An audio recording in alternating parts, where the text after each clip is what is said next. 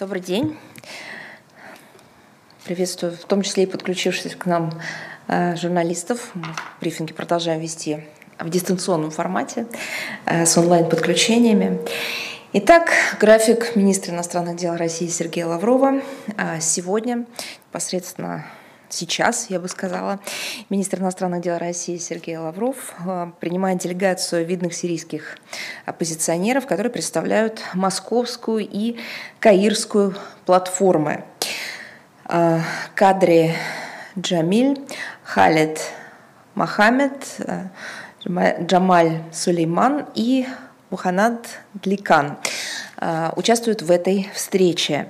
Она встреча с объединенной делегацией направлена на поощрение межсирийского диалога в интересах продвижения политического регулирования в Сирии на основе резолюции 2254 Совета Безопасности ООН и содействие вовлечению всех сирийских политических сил в конструктивные усилия по постконфликтному восстановлению страны.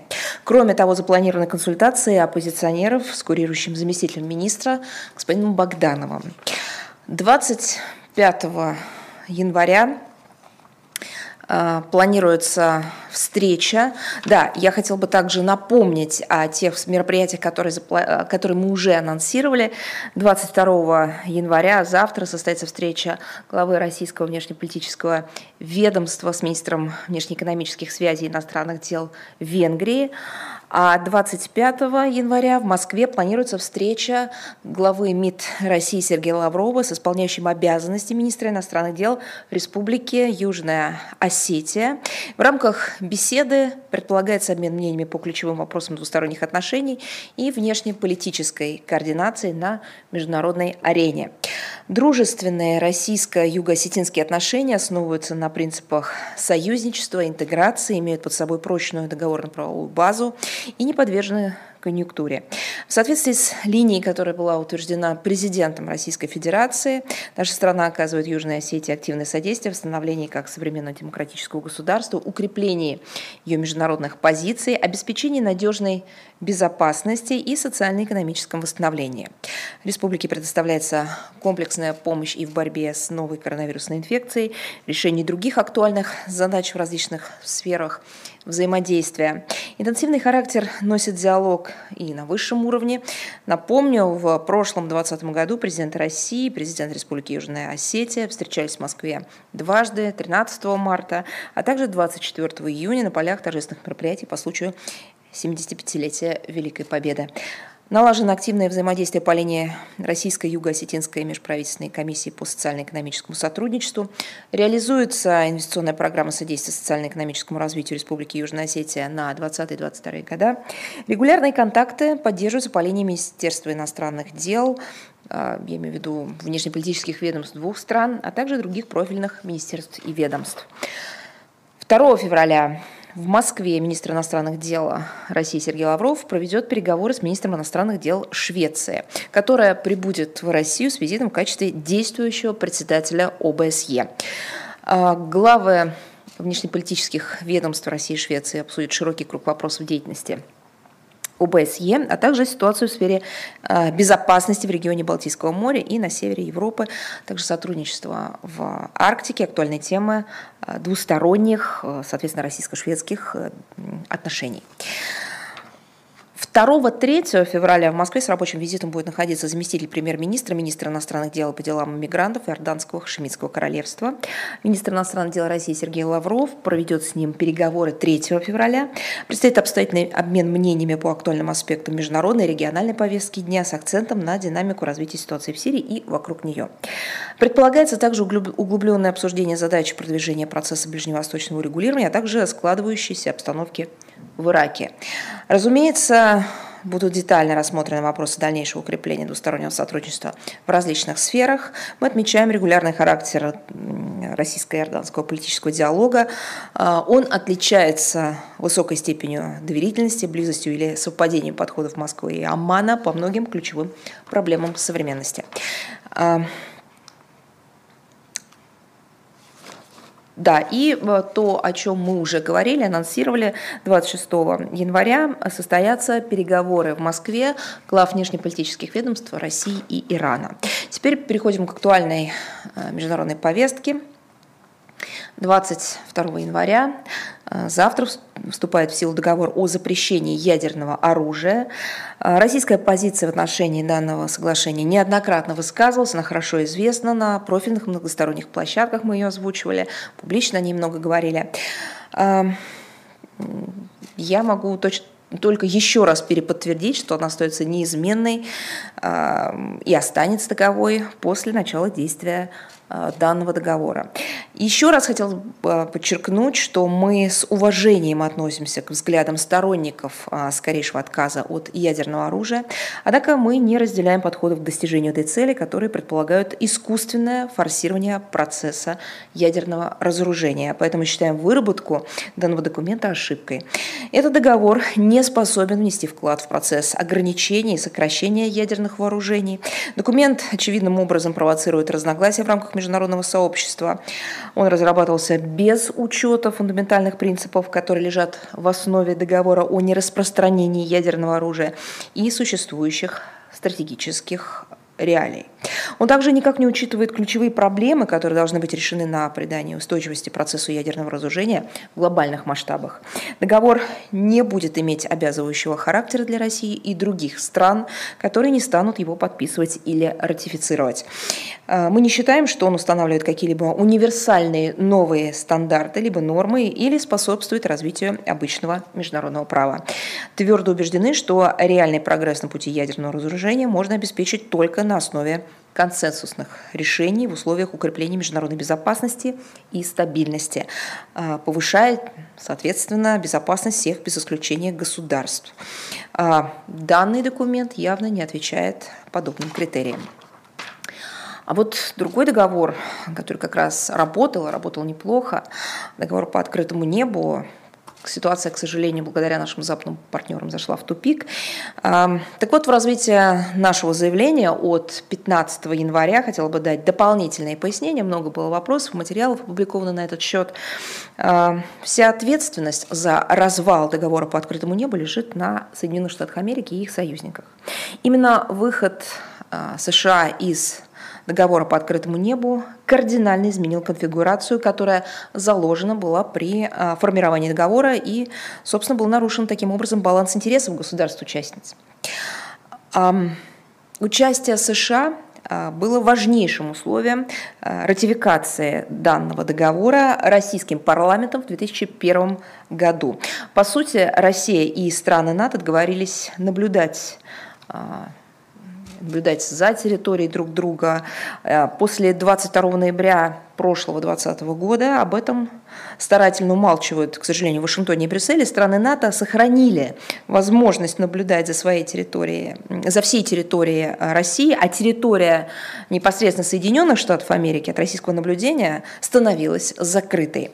Даже в этих разрушительных для договора условиях мы предприняли максимум возможного для спасения этого соглашения.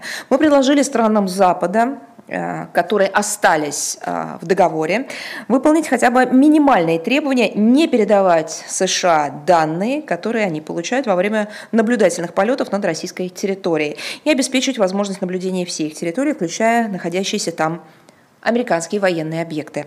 Наши предложения, по сути, были отвергнуты. Тем самым страны Запада поставили крест на некогда важнейшей мере транспарентности и взаимного доверия на евроатлантическом пространстве от Ванкувера до Владивостока. С учетом интересов национальной безопасности в Москве было принято решение о начале внутригосударственных процедур по выходу из договора по открытому небу.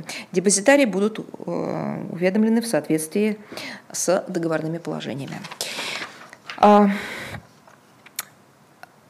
А, как вы знаете, был назначен э, спецпосланник э, генерального секретаря ООН по Ливии, им стал Ян Кубиш.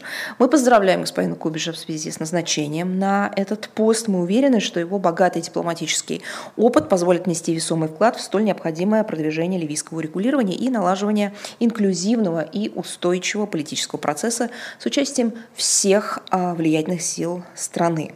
Организация Объединенных Наций призвана сыграть здесь особую роль в качестве честного и беспристрастного посредника, а, приверженного суверенитету, независимости и территориальной целостности Ливии.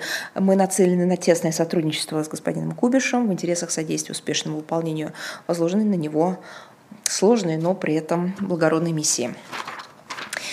А,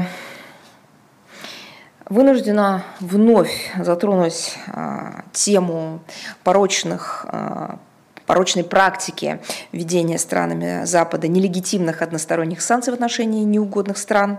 Увы, эта практика постоянно развивается, она угрожает эрозией действующего международно-правового порядка и подрывом прерогатив Совета Безопасности ООН.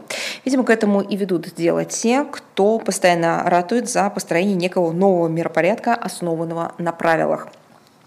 На этот раз речь пойдет о Сирии. Постоянно ужесточаемые Вашингтоном, теперь уже и Брюсселем, односторонние меры санкционного давления, в том числе пресловутый акт Цезаря, и многое другое крайне негативно отражаются на положении в этой многострадальной стране. Вот э, на днях, буквально вчера, 20 января, спецпосланник генсекретаря ООН по Сирии господин Педерсон, выступая на заседании Совета Безопасности ООН, охарактеризовал ситуацию в этой стране, в Сирии, крайне, в крайне мрачных красках. Он рассказал о тех страданиях, которые выпали э, на долю сирийского народа и о том, как обстоят дела сегодня. Ведь э, он выступал перед теми, а, кто непосредственно своими руками и своими решениями еще больше усугубляет ситуацию а, не просто в Сирии, а усугубляет жизнь гражданского населения этой страны. Так вот, теперь о том, как они это делают. С учетом фактора пандемии коронавирусной инфекции, подобные а, односторонние незаконные рестрикции со стороны западных государств спровоцировали в прошлом году резкое обострение социально-экономического кризиса а, в Сирии. Преодолеть столь серьезные вызовы в одиночку сирийцам не под силу, они остро нуждаются в поддержке международного сообщества. И так получается, что международное сообщество постоянно спрашивает, а что же нужно сделать, как можно помочь сирийцам? Ну, наверное, начать нужно с в общем-то, с очевидного перестать усложнять им жизнь. Но вместо этого мы наблюдаем нарастающее политическое давление на Дамаск и продолжающиеся попытки планомерного удушения сирийской экономики. Все это делается под соусом некого влияния на политические силы и так далее, и так далее. Но те, кто это придумывают и реализовывают, не могут не понимать, что ударяет это по гражданам, гражданскому населению, мирным жителям. Ведь так заботится о них именно Запад. Э, в результате искусственного э, применения э, вот этой санкционной, санкционного инструментария тормозится процесс политического регулирования, экономического восстановления и возвращения беженцев. От санкций в первую очередь еще раз повторю, страдает именно мирное население страны. Даже в условиях пандемии, поразившей Сирию, не было предпринято никаких серьезных послаблений западных санкционных режимов, несмотря на все призывы международного сообщества. Так называемые гуманитарные изъятия, которые были пафосно анонсированы э, Еврокомиссией, на деле оказались малоэффективными и практически бесполезными. Они призваны не стимулировать а, ЕСовских операторов к поддержанию деловых связей с представителями подсанкционных государств, прежде всего в гуманитарной и медицинской сфере, а напротив, а, демонтировать их а, или просто служить в качестве, не знаю, такого Э, не мотивирующего элемента, а наоборот, просто демотивировать их обилием бюрократических препон, ограничений и так далее, и так далее. То есть, по большому счету, просто даже запугать, отпугнуть и так далее. Недавнее включение э, нового министра иностранных дел э, и по делам соотечественников за рубежом Сирии Фейсала Мигдада в соответствующий ЕСовский список рестрикций якобы за причастность к неким, как они написали, жестоким репрессивным э, репрессиям режима, это, собственно, и есть одно из звеньев э, в цепи действий, которые препятствуют нормализации ситуации в Сирии и вокруг нее. По сути, это, в общем-то, демонстративный отказ от переговоров с правительством Сирии. А, собственно, тогда давайте зададим вопрос, о каком содействии Евросоюза сирийскому регулированию может идти, идти речь. Ответ очевиден. При этом известно, что господин Мигдат профессиональный карьерный дипломат. Это известно не только нам. А это известно очень хорошо на Западе, потому что много лет работал в представительстве Сирии при Организации Объединенных Наций в Нью-Йорке, в том числе в качестве поспреда. Участвовал э, в работе различных комитетов Организации Объединенных Наций наций, представлял свою страну на многих международных конференциях, форумах. Долгое время служил первым заместителем главы Сирийского министерства иностранных дел, а после кончины своего предшественника Валида Муалема был назначен министром иностранных дел. Озвученные в адрес э, Мигдада обвинения, согласитесь, выглядят просто странно. Каким таким репрессиям он мог быть причастен. Мы выражаем глубокое сожаление в связи с тем, что подобные действия Евросоюза не только не способствуют преодолению последствий затяжного разрушительного кризиса в Сирии, но просто усугубляют его. И самое главное, что есовцы не могут это не знать. Соответственно, их действия намеренные. Мы призываем Евросоюз проявить здравомыслие, вернуться в международно-правовое поле. И пора, наконец, отменить введенные Евросоюзом нелегитимные односторонние ограничения в отношении Дамаска на собственно, благо сирийского народа, о котором так заботится западное сообщество, а также, в общем-то, и во имя обеспечения региональной стабильности и безопасности. Еще одна санкционная тематика. Уходящая администрация США буквально накануне смены власти в Белом доме отметилась очередным санкционным выпадом против нашей страны. А, было объявлено, это было сделано 19 января, о включении в рестриктационные перечни российской компании-судовладельца и ее трубоукладчика «Фортуна». Они задействованы в прокладке газопровода «Северный поток-2». Поражает упорное стремление американских властей во что бы то ни стало помешать завершению э, данного проекта. Угрозы применения дискриминационных инициатив уже давно вызывают э, возмущение не только в России, но и в официальных деловых общественных э, кругах большинства европейских страниц, столиц, а это и Берлин, и Париж, и Вена, там везде задавались и продолжают, кстати, задаваться вопросом, почему энергетическая политика еврорегиона должна регулироваться в Вашингтоне и реализовываться на европейском континенте через, например, послов э, США э, в этих странах. Каким образом повышение расходов на поставки газа может способствовать повышению конкурентоспособности и даже развивать демократические институты. Именно этим все и мотивируется. С нашей стороны неоднократно подчеркивали, что это коммерческий проект. Он укрепит энергобезопасность Европы и будет способствовать переход, к, переходу к э, низкоэмиссионной энергетике. Разве это не отвечает а, интересам европейского континента? Враждебные действия в отношении участников строительства Северного потока, именно так их можно квалифицировать, подтверждают, что Соединенные Штаты Америки преследуют э, собственные энергетические интересы, всеми правдами и неправдами хотят закрепиться в Старом Свете в качестве основного легитимного, как они считают, э, поставщика, не при этом абсолютно не чувствуя э, никакого неудобства или смущения в связи с а, теми акциями, которые они предпринимают, а это просто неприкрытое игнорирование норм а, честной конкуренции и свободной торговли, собственно говоря, то, за что Америка всегда выступала. А, мы еще раз хотим констатировать, противоправные ограничительные меры не влияли и не смогут повлиять на принципиальную линию нашей страны на международной арене. По-моему, это уже аксиома, а односторонние санкции США не отвечают интересам наших народов, лишь усугубляют без того непростые двусторонние отношения. Еще одна тема проблемная, связанная с Соединенными Штатами. Мы очень надеемся, что она разрешится а, в ближайшее время. В общем-то, история парадоксальная, но, увы, это реальность. Так вот, на протяжении нескольких дней, а точнее, если говорить с 18 января, российское генеральное консульство в Нью-Йорке остается без доступа к городским линиям телефонной связи. Это самым негативным образом сказывается на работе диппредставительства. По сути, речь идет о лишении э, возможности надлежащим образом э, предоставлять консульские услуги как российским, так и американским гражданам. Кстати говоря, не только американским, но вообще, в принципе, гражданам, потому что э, в генконсульство обращаются граждане совершенно разных государств. Я хотела бы отметить, что в сложившейся ситуации Госдепартамент, который был официально уведомлен о неполадках, просто самоустранился от проблемы. Такая позиция американских властей лишний раз подтверждает всю а, беспочвенность обвинений посольства США в Москве в том, что американские дипломаты в России, в отличие от э, российских в США, вынуждены выполнять свои обязанности в самых стесненных условиях и обстоятельствах. Еще раз обращаемся к Вашингтону, а, предпринять все необходимые меры, чтобы в кратчайшие сроки восстановить а, нормальную связь для наших дипломатов в Нью-Йорке. Еще раз хотел бы подчеркнуть, что многие граждане, которые обращаются в Генконсульство, это граждане США вы усложняете жизнь, в том числе и им. А, надеемся, что подобная история, эта история не является приглашением взаимности с американской стороны. Я уверен, у нас есть более а, интересные сферы для а, ее проявления.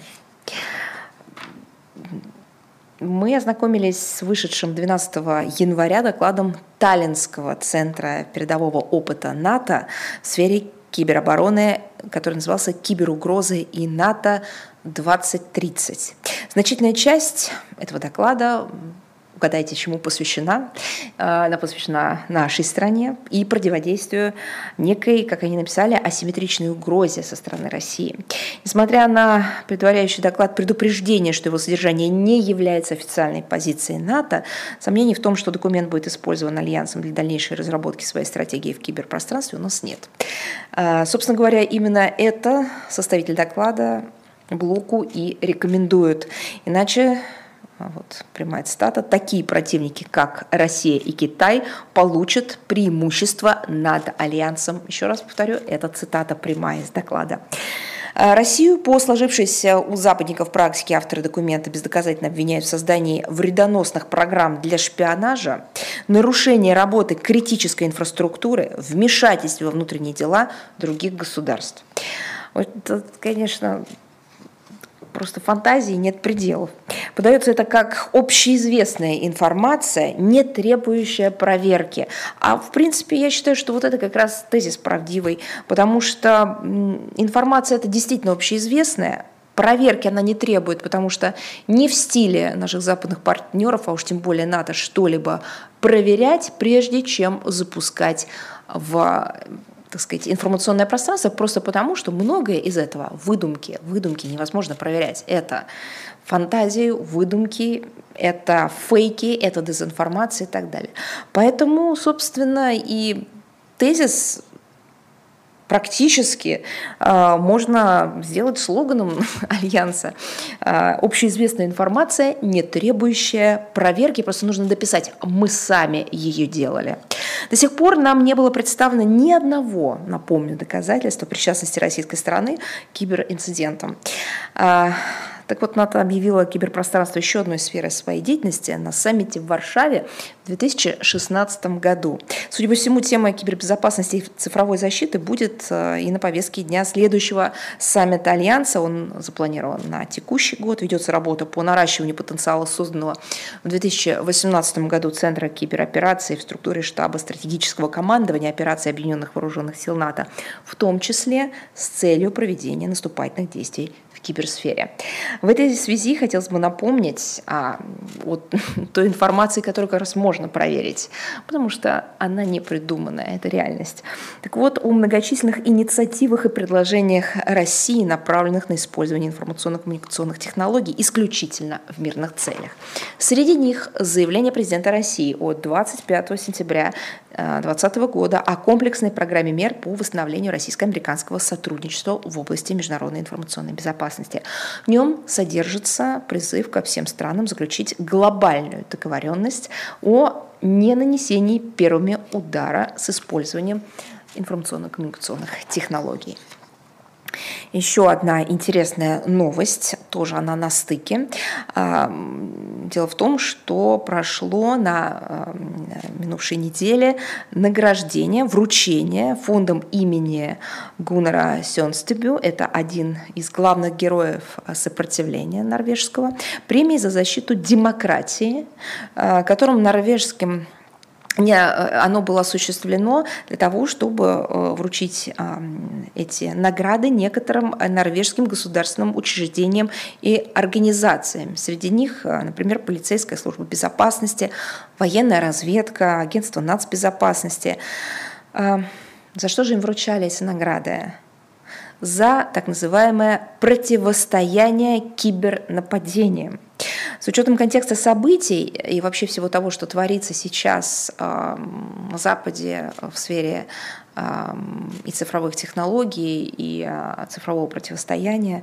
Э, и в дополнение к заявлению, которое было сделано по этому поводу а, нашим посольством в Норвегии, я хотела бы отметить еще кое-что.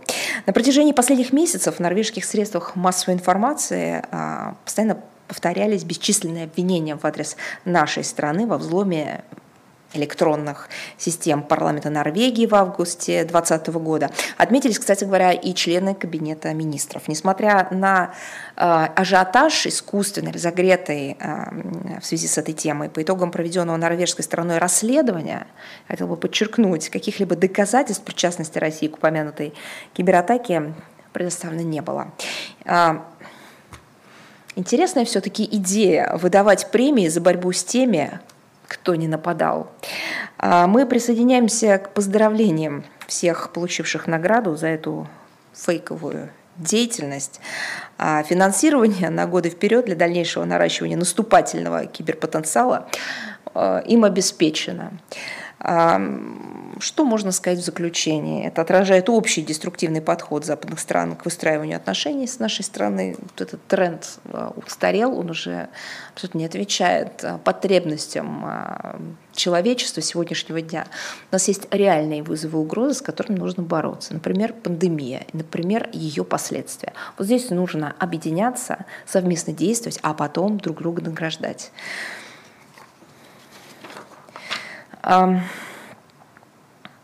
Ну, кстати говоря, если уж э, мы коснулись этой темы, то я могла бы сказать пару слов еще и о датских средствах массовой информации. Вот там тоже со ссылкой на некоторых экспертов, э, а также, безусловно, со ссылкой на данные американских властей, но опять же без проведения каких-либо фактов э, развивалась антироссийская линия возможной причастности э, властей нашей страны к организации масштабной хакерской атаки на государственные учреждения и частные компании королевства в декабре прошлого 2020 года. Ну, вот понимаете, все состоит из частей, и при этом эти части создают общую картину. Это ну, вполне качественная работа тех самых институтов, которые действуют а, под эгидой Брюсселя, которые а, разрабатывают соответствующие планы информационных атак, информационных кампаний против нашей страны для того, чтобы распространять материалы о якобы наступательных, неконструктивных, а, неправовых действиях России в киберсреде. Вот, пожалуйста, несколько пазлов из этой общей картины мы сегодня с вами разобрали.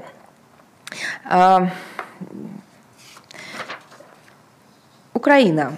16 января а, вступил вступила в силу статья 30, а, принятого в апреле 2019 а, года закона об обеспечении функционирования украинского языка как государственного. В соответствии с этой статьей сфера обслуживания на Украине полностью переходят на государственный язык. Сотрудники организаций и предприятий, которые предоставляют торговые, социальные, образовательные, медицинские и другие услуги, должны будут в общении с посетителями использовать исключительно украинский язык. Переход на другие языки разрешается только по просьбе клиента. Это конечно, просто анекдотическая ситуация, но это, опять же, реальность. А следить, следить за выполнением закона будет специально созданный орган, аппарат уполномоченного по защите государственного языка, который может не только выносить предупреждения за использование русского языка в сфере услуг, но и самостоятельно накладывать штрафы. Ну, такой настоящий, хороший репрессивный орган. Про интересно, вот представители уполномоченного по защите государственного языка на Украине будут эм, представлены в каждом пункте общепита, или там будут э, такие выборочные проверки, выборочные рейды. Так вот, сам уполномоченный Тарас Кремень уже призвал, он, кстати говоря, ответил на мой вопрос, он призвал э, сознательных граждан обращаться с жалобами, ну, если вдруг э, что-нибудь перепутает официант в ресторане и обратиться не на украинском языке, а, например, поприветствует своих зарубежных э, гостей, сказав слово «hello» или, не дай бог, «здравствуйте». Так вот, по... Э, это, конечно, без улыбки все невозможно не читать, не рассказывать.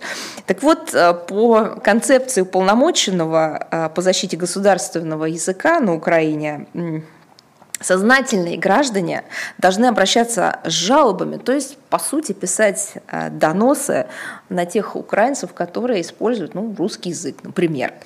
А, ну, что можно сказать? Вот это все и есть самое насаждаемое на Украине атмосфера неприятия, страха э, в отношении э, нашей страны, нашей культуры и, в общем-то, нашей общей истории. Это часть политики официального Киева, которая была направлена на уничтожение многоязычия и разрушение уникального мультикультурного пространства. Оно, напомню, не одно столетие создавалось на территории страны. Вопреки положениям собственной конституции, выводам международных организаций и реалиям, в которых живут сами украинские граждане продолжают нарушаться права не только русского, но и десятков иных народов, исторически населяющих Украину. При этом зачастую борьба украинских властей с представителями других национальностей, с людьми, э, которые придерживаются отличных от официальных взглядов, приобретает просто одиозные формы. Но они э, при всей их комичности на самом деле не очень-то и смешны, потому что они нас возвращают в те времена, о которых хотелось бы забыть, но забывать нельзя, потому что это уроки истории и те самые уроки, за которые человечество заплатило очень большую цену. Чего стоит решение Национального союза писателей Украины? Оно запрещает, ну это сейчас вот правда перепроверяли. Ну, потому что это нужно было перепроверить, настолько это казалось а, невозможным. Так вот, Национальный союз писателей Украины запретил публикацию в изданиях Союза произведений писателей из стран, которые при голосовании в Организации Объединенных Наций не поддерживают точку зрения Украины. И вы знаете, в этот список вошло 17 государств. Вот знаете, что парадоксально? Ну, помимо и глупости, и комичности, и незаконности с точки зрения тех самых а, обязательств, которые взяла на себя Украина. Вот знаете, что еще помимо всего этого парадоксально. Дело в том, что а, на Украине официальные власти проводят так называемую декоммунизацию, то есть они изничтожают а, все то, как они это преподносят, что связано с советским прошлым Украины. Вы знаете, в Советском Союзе такого не было. Если бы такое было в Советском Союзе, то советские граждане не знали бы, кто такой, например, Джек Лондон или Марк Твен. Если бы наши люди, если бы граждане Советского Союза читали только те книги, которые написаны авторами из стран, которые голосуют правильно э, за резолюции Организации Объединенных Наций, например, Генассамблеи или еще каких-то других органов. Представьте, что бы было – но вот это то самое, что наступает на Украине. Ну, увязать э, голосование э, по резолюциям Организации Объединенных Наций с изданием книг авторов из этих стран, это, конечно, это сильное решение. Если ранее ограничительные меры Киева касались книжной и издательской продукции только из нашей страны, сейчас э, вот эти фобии получили дальнейшее развитие, они просто превратились в идеологию общего такого. Я, я даже не знаю, это какая-то такая идеология, что ли, вот ее сложно квалифицировать. Э, кто-то говорит, что это такое идеология общего украинского превосходства. Не уверена, что это правильно, хотя некие, некоторые политологи именно так это характеризуют. Все-таки это в большей степени абсолютное непонимание а, не только реалий, но и среднесрочных, а уж тем более долгосрочных последствий, к которому всему, все, вся эта деятельность может привести. А, и, наверное, просто нежелание, опять же, помнить о тех самых уроках истории, о которых я сейчас сказала, потому что все это напоминает историю одной западноевропейской страны 30-х, а, начала 40-х годов 20 века. Жаль, что именно такой европейский опыт в современной Украине ближе всего. Но это факт. А, фронт наступления украинских властей на свободу выражения, мнения и ужесточения цензуры, усиление давления на средства массовой информации – и в том числе и писательские круги, он расширяется. Мы видим, что не все на Украине готовы мириться с подобными а, деяниями и попранием своих прав. Верим, что жители многонациональной Украины, а, которые себя уважают и которые а, уважают своих предков, просто не дадут разрушить богатую культуру страны и, в общем-то, будут сопротивляться этому мракобесию. Хочется надеяться, что и наши европейские партнеры найдут себе мужество дать должную оценку действиям официального Киева, если, конечно, они сами не поддерживают политику украинского руководства, которая направлена на обеспечение превосходства украинской нации. А, ну, вы знаете, что мне хотелось бы сегодня процитировать? Мне сегодня хотелось бы процитировать фантастическое а, по силе изречение а, господина Зеленского, Владимира Зеленского. Прямая цитата. «Я хочу обратиться к сегодняшней власти. Могу сказать много нелестных слов, но мы в эфире уважаемого канала и буду соблюдать уважение к вам и прошу вас уважать народ. Если на Востоке и в Крыму люди хотят говорить по-русски, отцепитесь, отстаньте от них. На законном основании дайте им возможность говорить по-русски. Язык никогда не будет делить нашу родную страну. У меня еврейский кровь, сказал Владимир Зеленский. Я говорю по-русски, но я гражданин Украины. Я люблю эту страну и не хочу быть частью другой страны. Еще раз хотел бы сказать, это Владимир Зеленский. Проблема только в одном. Сказал он это не сейчас, а в 2014 году в марте. Что же изменилось за эти годы во взглядах уважаемого Владимира Зеленского, что подобные слова полностью противоречат той самой политике, которая сейчас реализуется под его управлением на Украине. А, мы часто говорим на брифингах а, о фальсификации истории, о ее переписывании – приводим примеры, а, факты, снабжаем вас и демонстрируем аудиовизуальные материалы на этот счет. Нас часто спрашивают о том, а есть ли какое-то общее понятие фальсификации истории, как можно ее определить, а, не только на примерах, а может быть какое-то есть более такое всеобъемлющее определение. Что я могу сказать? Если кратко и емко, то война с советскими памятниками, которые ведут в ряде стран центральные и местные власти, есть один из наглядных образцов фальсификации истории через ее стирание, через ее искажение. Высшую форму это явление к сожалению, приобретает в Польше, что правительство, просто наплевав на двусторонние отношения и соглашения, которые были подписаны с нашей страной и регулируют мемориальную сферу десятками, в год ликвидирует материальное свидетельство спасения своей собственной нации советскими солдатами, памятники, мемориалы, монументы. А фальсификация истории в Польше – она проявляется и в том, что, с одной стороны, под действием под действие польского закона о декоммунизации искусственно подводятся наши объекты исторической памяти, в том числе и общие. С другой, польские власти не находят юридического обоснования для запрета или хотя бы внятной реакции на распространение у себя книги, например, Гитлера «Майн кампф». Так вот, на днях стало известно, что издательство «Белона» готовит в Польше в конце января выпуск очередного тиража данного произведения. А я напомню, что именно в нем обосновывалась необходимость уничтожения среди прочих народов и польского.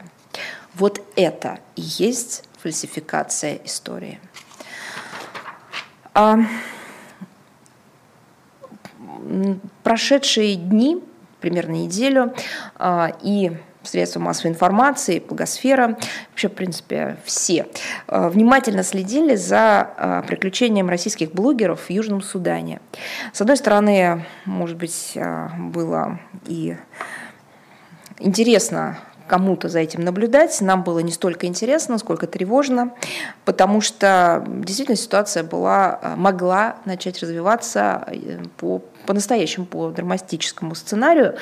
И на этом примере хотелось бы, честно говоря, а, сделать какие-то выводы. Ну, постараться привлечь внимание к тому, чтобы эти выводы были сделаны всеми, а, кто собираются а, осуществлять журналистскую деятельность в а, стране со сложной политической ситуацией, обстановкой.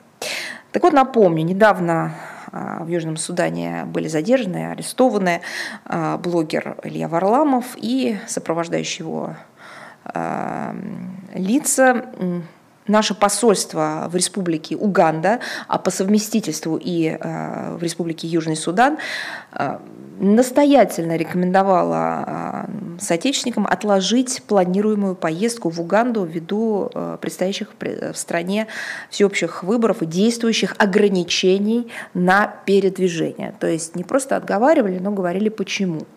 К сожалению, данные рекомендации были проигнорированы. Более того, в своем намерении выехать из Уганды в Южный Судан участники поездки в принципе, умолчали. Как известно, они были задержаны на южно-суданской территории, сначала Капаэта на юго-востоке страны, затем в столице Джубе. По получению информации об аресте россиян, наше представительство незамедлительно предприняло все необходимые действия по их вызволению. В результате переговоров с представителями южно-суданской страны удалось в кратчайшие сроки добиться освобождения задержанных, а в дальнейшем обеспечить их беспрепятственный а, выезд из страны. Как представляется, на основе всей этой истории инцидент а, с арестом а, наших граждан, а, который не завершился, к счастью, какими-либо негативными последствиями для их здоровья, является еще одним напоминанием о необходимости ответственного подхода к поездкам в регионы со сложной внутриполитической обстановкой. И недостаточным уровнем безопасности для иностранных граждан. Так вот, во избежание эксцессов, которые могут привести к задержанию на территории иностранного государства и выдворению страны, а, российские граждане обязаны строго соблюдать а, соответствие цели поездки, заявленной при получении визы. И э, настоятельно еще раз не просто рекомендуем, а призываем помнить э, простую истину. Использовать туристические поездки, соответственно, туристические визы, которые под эти туристические поездки выданы, для занятия журналистской деятельностью нельзя. Есть страны, где для занятия журналистской деятельности не требуется оформление каких-то особых документов, но это относится к небольшому количеству государств. В основном для занятия журналистикой нужно получать соответствующую визу, во многих странах получать также аккредитацию соответствующего ведомства. А, ровно такой же порядок действует и у нас в стране. виза нужна журналистская, и аккредитация внешнеполитического ведомства. При планировании посещения подобного рода регионов мы рекомендуем следить за информацией, которая а, размещается у нас, и мы делаем это оперативно, оперативно ее обновляем на различных информационных ресурсах ресурсах э, ведомства. Это и веб-сайт э, ДСКЦ, это Департамент инвестиционно-кризисный центр. Э, в тексте брифинга будут указаны ссылки и специальный аккаунт в Твиттере, мобильное приложение «Зарубежный помощник» и целый ряд других источников информации, которые можно было бы воспользоваться, в том числе и сайт консульской службы. А, данное упомянутое приложение «Зарубежный помощник», помимо других полезных опций, позволяет а, российскому пользователю осуществить а, добровольную регистрацию маршрута зарубежной поездки с минимальным указанием личных данных для информирования Министерства иностранных дел России и обеспечения обратной связи в экстренных случаях. Страны, где, еще раз повторю, сложная общественно-политическая обстановка, лучше, так сказать, э, ехать подготовленными. Тем более все возможности для этого есть. А, Еще скажу, что приложение «Зарубежный помощник» предназначено для комплексного взаимодействия Министерства иностранных дел России с российскими гражданами, временно находящимися за рубежом, а также их оповещения и информирования о прогнозируемых либо прошедших чрезвычайных кризисных ситуациях в стране пребывания. Одной из его функциональных особенностей является возможность заблаговременной регистрации выезжающими своего временного пребывания за рубежом в целях поддержания оперативных контактов а, с дежурной службой службой Департамента ситуационно-кризисный центр в интерактивном режиме. А, вновь повторяю, что ссылки для скачивания зарубежного помощника размещены на главной странице справочно-консультативного интернет-портала ДСКЦ «Безопасное пребывание за рубежом» и в магазинах приложений компаний Google и Apple. А, и еще раз, еще раз о журналистской деятельности. Мы всегда открыты и готовы проконсультировать, оказать поддержку по линии нашего ведомства всем журналистам, российским журналистам, которые планируют свой зарубежный а, тур, визит а, именно журналистской, для осуществления журналистской деятельности. Но для этого нужно об этом уведомить как посольство той страны, куда направляются наши журналисты, так и ну, это уже становится очевидным, и российские посольства в стране пребывания, ну и мы, Департамент информации и печати, всегда готовы а, для оперативного взаимодействия. И я хотела бы также сказать о том, что 18 января Российский фонд прямых инвестиций и Институт Гамалеи объявили о создании Международного научного экспертного совета по вакцине «Спутник Ви», в состав которого вошли ведущие ученые в области вирусологии, микробиологии, генетики и биотехнологий из девяти стран – Аргентины, Британии, Германии, Индии, России, США, Франция, Швеция и Хорватия. На базе этой международной площадки ученые-разработчики вакцины смогут обмениваться информацией, мнениями, экспертизой с ведущими ведущими зарубежными коллегами для объединения всего глобального научного исследовательского потенциала и развития международного партнерства, в том числе по вопросам вакцины против коронавируса. А, Российский фонд прямых инвестиций ведет диалог с Европейским агентством лекарственных средств. На этой неделе состоялась встреча с участием более 20 международных экспертов, ученых для проведения научных консультаций – и рекомендации по ее результатам будут направлены разработчикам вакцины «Спутник Ви». Процесс постепенной экспертизы начнется в феврале и увеличивается число стран, которые одобрили применение «Спутник Ви» на территории, на территории своих государств. На данный момент российская вакцина зарегистрирована помимо России и Белоруссии в Сербии, Аргентине, Боливии, Алжире, Палестине, Венесуэле, Парагвае, Туркменистане. А в ближайшие дни этот список пополнится еще несколькими государствами. Э, также я хотела бы сказать, что 22 января Всемирная организация здравоохранения начнет процедуру, а, предваряющую подачу регистрационной заявки «Спутник Ви». А, будем вас также по этой теме информировать. Еще одна завершающая вступительную часть новость. Это новость печальная. 20 января а, на 1966 году жизни скоропостижно скончался чрезвычайный полномочный посол России в Республике Замбия Александр Вилович Болдырев. А, он несколько лет работал заместителем директора Департамента информации и печати с 10 по 12 год и хорошо знаком многим а, журналистам. А, нам поступают соболезнования от многих журналистов, представителей средств массовой информации. Его вспоминают как высокого профессионала, доброго и отзывчивого человека. Мы скорбим о понесенной утрате вместе с родными и близкими. Я готова ответить на ваши вопросы. Да, пожалуйста. А. Наверное. Да, пожалуйста. Здравствуйте. Да, да. Мне... Э, спасибо за возможность задать вопрос. Мария Владимировна, Алексей Александров, канал «Настоящее время». Я хотел бы попросить вас если бы вы могли объяснить э, логику действий властей э, в связи с делом Ифраше Алексея Навального. Дело в том, что мы вот эту логику не очень можем понять. Э, сейчас, э, ну, конечно, вы знаете, что Алексея Навального арестовали, э, потому что ФСИН просит заменить ему условный срок на реальный по делу Ифраше. При этом в 2018 году Россия по, выплатила Алексею Навальному компенсацию за уголовное преследование, потому что Европейский суд ранее назвал решение по делу Ифраше необоснованным и произвольным. И вот э, мой вопрос такой, почему сейчас СИН просит заменить Навальному этот срок, если она фактически признала решение ЕСПЧ необоснованным произвольным, выплатив ему компенсацию, ну а если не признала, то почему выплатили, выплатили компенсацию ему и, собственно, вот в этом вопрос. Вы знаете, тут э, нет никаких противоречий. Здесь вопрос нашего внутреннего законодательства. А что касается э, того э, вопроса детального, о котором вы сейчас говорите, это вопрос к нашим э, правоохранительным органам. И я думаю, что лучше всего на него ответят э, юристы, которые непосредственно являются специалистами в этой сфере.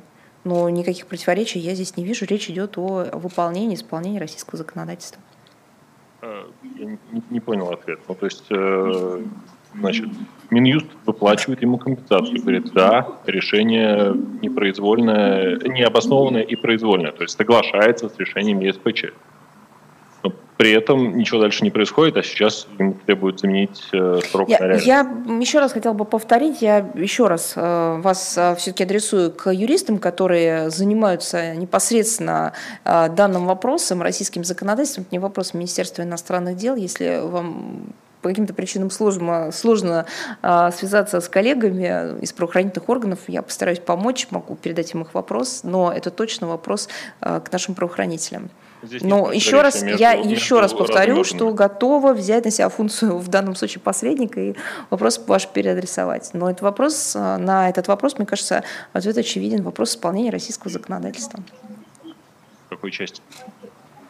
Вы, по-моему, обращаетесь не совсем по адресу. Вопрос, э, э, так сказать, уголовного преследования, вопрос э, задержания на территории России комментируется российскими правоохранительными органами, но не Министерством иностранных дел России. По-моему, это Спасибо. очевидно. Да? Пожалуйста.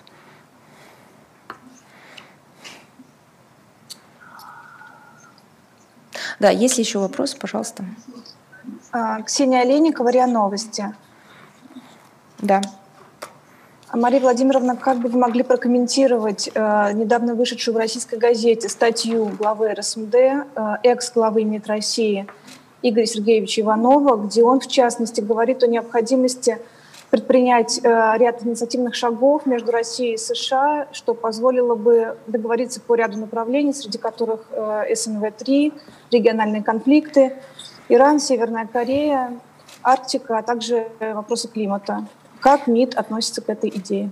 Вы знаете, честно говоря, я здесь не вижу каких-то новелл, потому что э, каких только шагов, каких только инициатив и каких только предложений Россия не делала своим американским партнерам об активизации взаимодействия, сотрудничества, контактов в различных областях.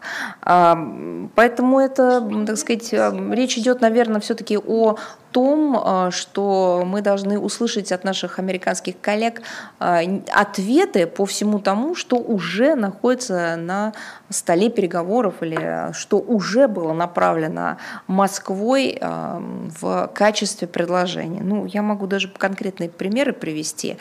При, при этом, кстати говоря, мы выражаем надежду на то, что новая американская администрация все же проявит встречное желание откликнуться на наши многочисленные многочисленные предложения, которые, повторю, давно уже были сделаны, никто их с повестки не снимал, но при этом мы не услышали не то, что конструктивной реакции, даже какой-то обратной связи по многим вопросам не было, не просто вопросам, а по многим нашим инициативам. Поэтому мяч на стороне Вашингтона, а конкретно я могу даже примеры привести, пожалуйста. 18 а, год, 16 июля, а, в ходе российско-американского саммита в Хельсинки была достигнута договоренность об учреждении делового, консультативного и экспертного советов. Однако из-за неконструктивной позиции американской стороны данная инициатива не была реализована. А, опять же, год 18 уже 22 октября, помощнику президента по национальной безопасности, тогда это был Джон Болтон, был передан проект совместного заявления России и США о недопустимости ядерной войны и укреплению стратегической стабильности. Опять же, никакой реакции не последовало. Для преодоления взаимного недоверия, которое усилилось на фоне э, необоснованных обвинений в вмешательстве России в американские выборы 2016 года, предлагали обменяться письмами с обязательствами по невмешательству во внутренние дела друг друга по образцу обмена личными нотами между Франклином Рузвельтом и Максимом Литвиновым при восстановлении дипломатических отношений в 1933 году, на чем тогда настаивал именно Вашингтон. А, так вот, Москва решила условно говоря, повторить эту практику и инициировала подобный шаг. Ответа на него мы тоже не получили. Это далеко не полный список. Буквально еще э, пример. Э, в ходе визита министра иностранных дел России Сергея Лаврова в Вашингтон 10 декабря 2019 года мы предложили американской стране запустить двусторонние экспертные переговоры по всему спектру тем ливийского кризиса. Э, вместо ответа стали свидетелями, к сожалению, агрессивных обвинений в некоем российском военном присутствии в регионе, ну, материалы все читали. Неоднократно призывали американские американских а, партнеров включиться в коллективную работу по ближневосточному регулированию. В частности, мы предлагали созвать квартет международных посредников по ближневосточному регулированию а, на уровне министров на полях а, юбилейной 75-й сессии Генассамблеи ООН с тем, чтобы наметить контуры совместных шагов. Без объяснения причин американцы просто эту инициативу проигнорировали. Так что это буквально несколько примеров того, как на протяжении целого ряда лет мы инициировали, инициировали, инициировали, приглашали к взаимодействию, напоминали о необходимости сотрудничества во благо решения многих международных и региональных вопросов. Ну, естественно, и двусторонняя повестка дня нуждалась в улучшении. А, в заключение, что могу сказать? Мы надеемся, что пришедшая в Белый дом команда будет придерживаться более взвешенного курса, не усугубляя без того избыточные конфронтационные, причем не по нашей вине, российско-американские отношения. Спасибо. Если у вас еще вопросы? Если не слышу, если вопросов больше нет, то я тогда с вами прощаюсь. Всего хорошего, до следующей встречи. Здоровья!